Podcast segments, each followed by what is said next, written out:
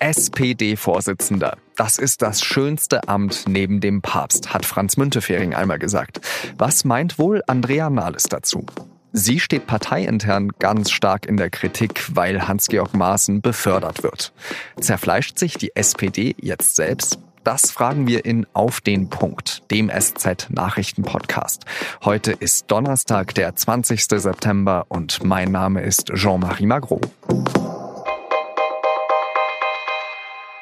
Dass die Stimmung in der SPD nicht so gut ist, das ist schon länger klar.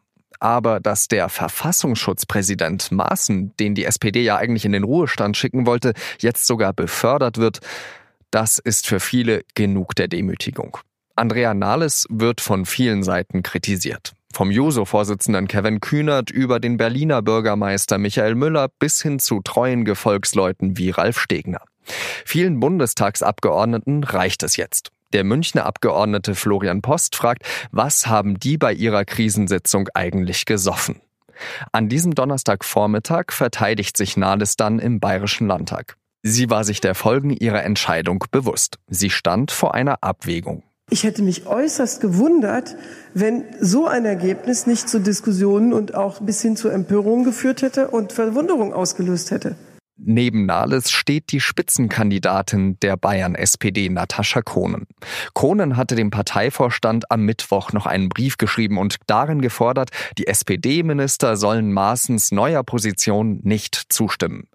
Bei der Pressekonferenz sucht Kohnen aber nicht den Streit mit Nahles. Im Gegenteil, die beiden Frauen schießen sich auf einen bestimmten Mann ein. Horst Seehofer. Für mich ist dieser Mann außer Rand und Band und der soll sich jetzt mal, man sagt auf gut bayerisch, der soll sich jetzt mit zusammenreißen.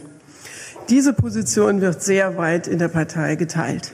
Den Humor scheinen die Sozialdemokraten also noch nicht ganz verloren zu haben. Am Montag will der Parteivorstand in Berlin beraten, wie man weitermacht. Kann sich Nahles dann noch lange halten als Vorsitzende? Sie wurde ja gerade erst im April gewählt. Über die Krise in der SPD spreche ich jetzt mit Ferdos Vorudastan, der Innenpolitik-Chefin der Süddeutschen Zeitung. Frau Vorudastan, Andrea Nahles hat gesagt, es hätte sie gewundert, wenn sich die Leute nicht über diesen Kompromiss empört hätten. Warum hat sie dann trotzdem zugestimmt? Tja, da rätseln im Moment ganz viele Menschen darüber. Ich persönlich erkläre mir das so, dass Andrea Nahles sehr stark unter Druck stand. Sie muss sich in einer Art Tunnel befunden haben. Denn wie kann man annehmen, dass einem diese Entscheidung nicht auf die Füße fällt, dass diese Entscheidung nicht sehr viel mehr Kritik hervorruft, öffentliche Kritik, aber natürlich auch parteiinterne Kritik und übrigens auch koalitionsinterne Kritik, als zu sagen, okay, dann wollen wir jetzt mal gucken, wir stimmen auf jeden Fall nichts zu und dann liegt der Ball in eurem Spielfeld. Und wenn die Koalition zerbricht, dann zerbricht sie euretwegen. Vorhin äh, hat sie mit Natascha Kohn zusammen im Bayerischen Landtag gesprochen und da haben sie, haben sich zwei Frauen, die sich sehr überkreuzt liegen in der Meinung über diesen Kompromiss, äh, darauf verständigt, dass man in Horst Seehofer den Schuldigen findet. Aber hat man nicht gerade dadurch, dass man gesagt hat, Maaßen muss weg, selbst diese Frage so groß gemacht, diese Frage zu einer Koalitionsfrage gemacht? Da würde ich schon sagen, das war schon Horst Seehofer. Herr Seehofer hätte ohne Gesichtsverlust, äh, glaube ich, sehr frühzeitig verhindern können, dass es zu dieser großen Welle kommt. Allerdings muss man auch sagen, die Rigorosität mit und die Selbstgewissheit, mit der die SPD an diese Frage Entlassung Herr Maaßen aus seinem Amt herangegangen ist, mit der hat sie sich natürlich selber in eine Drucksituation gebracht, in der dann auch dieser, aus meiner Sicht jedenfalls, große Fehler passiert ist. Frau Nahles sagt ja, dass äh, die Kritik hauptsächlich von Leuten kommt ähm, in der SPD, die ähm, schon davor sehr negativ der Großen Koalition gegenübergestellt waren. Aber ein Ralf Stegner zum Beispiel ist ja einer der Parteisoldaten schlechthin und der selbst sagt ja, der, dieser Deal ist ein Desaster. Zerfleischt sich diese Partei gerade selbst? Zerfleischen ist ein großes Wort, aber ich würde mal sagen, sie nagt auf jeden Fall sehr stark an sich selbst.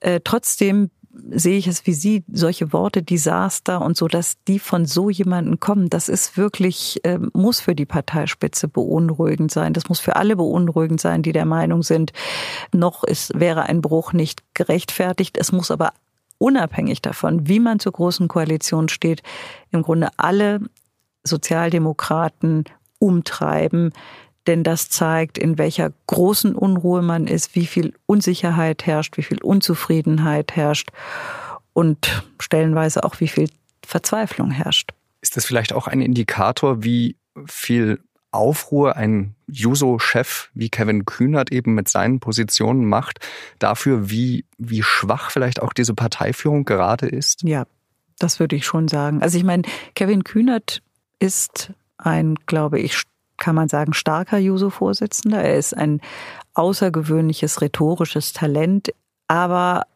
Trotz alledem hätte er nicht einen solchen Erfolg und eine solche Durchschlagkraft, wenn der Boden nicht so gut gedüngt wäre. Und der Boden ist so gut gedüngt, weil die SPD einfach schlingert. Dabei sagt ja die Partei auch selbst immer, wir machen ja gute Arbeit. Gestern äh, kam das gute Kita-Gesetz, äh, morgen findet der Wohngipfel statt ähm, und jetzt stehen aber die bayerischen Landtagswahlen und die hessischen Landtagswahlen vor der Tür. Was ist denn dann im Willy Brandt-Haus erst los, wenn die auch noch in den Sand gesetzt werden, wo es eben danach auch aussieht? Also da wird das Hauen und Stechen noch sehr viel schlimmer werden, die Schuldzuweisungen werden noch sehr viel lauter sein und die Ratlosigkeit wird sich noch stärker ausprägen.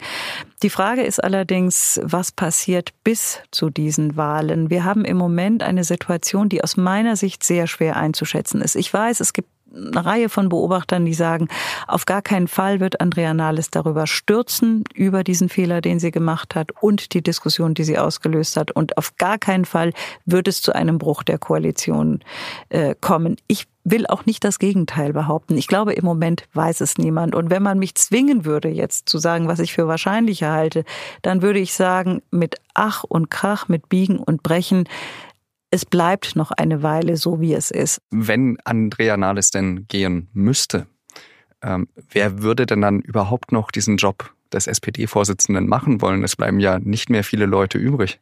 Ich kann es Ihnen im Moment wirklich nicht sagen. Ich weiß es nicht. Ich kenne nur die Namen, die kursieren und die gehen ja bis zu Kevin Kühnert.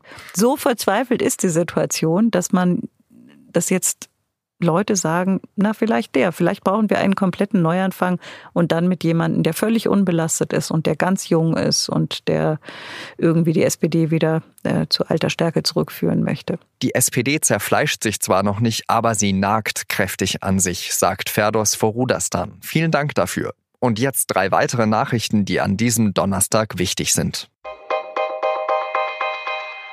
Der Verfassungsschutz prüft, ob der größte deutsche Moscheeverband DITIB beobachtet werden soll. Das geht aus Informationen von Süddeutscher Zeitung, NDR und WDR hervor.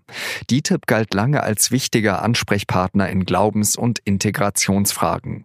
Doch seit dem gescheiterten Putsch in der Türkei beobachten deutsche Sicherheitsbehörden einen Kurswechsel.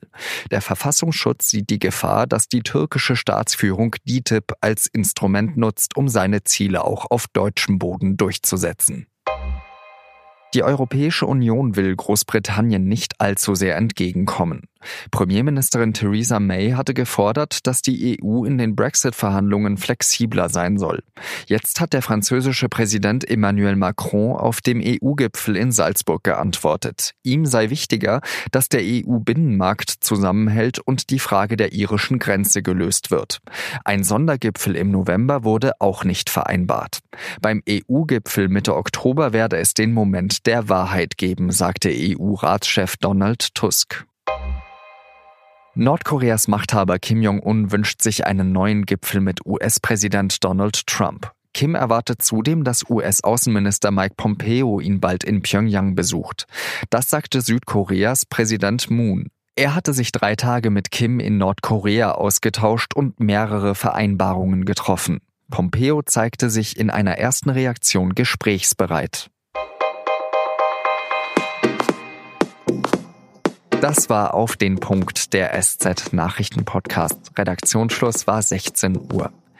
Am Freitag sollten Sie unbedingt in der Süddeutschen Zeitung die Seite 3 lesen. Dort schreibt Paul Munzinger darüber, wie die AfD die Schulen unterwandert und dabei die Lehrer unter Druck setzt. Ich danke Ihnen fürs Zuhören, wünsche Ihnen eine schöne Zeit und sage Adieu.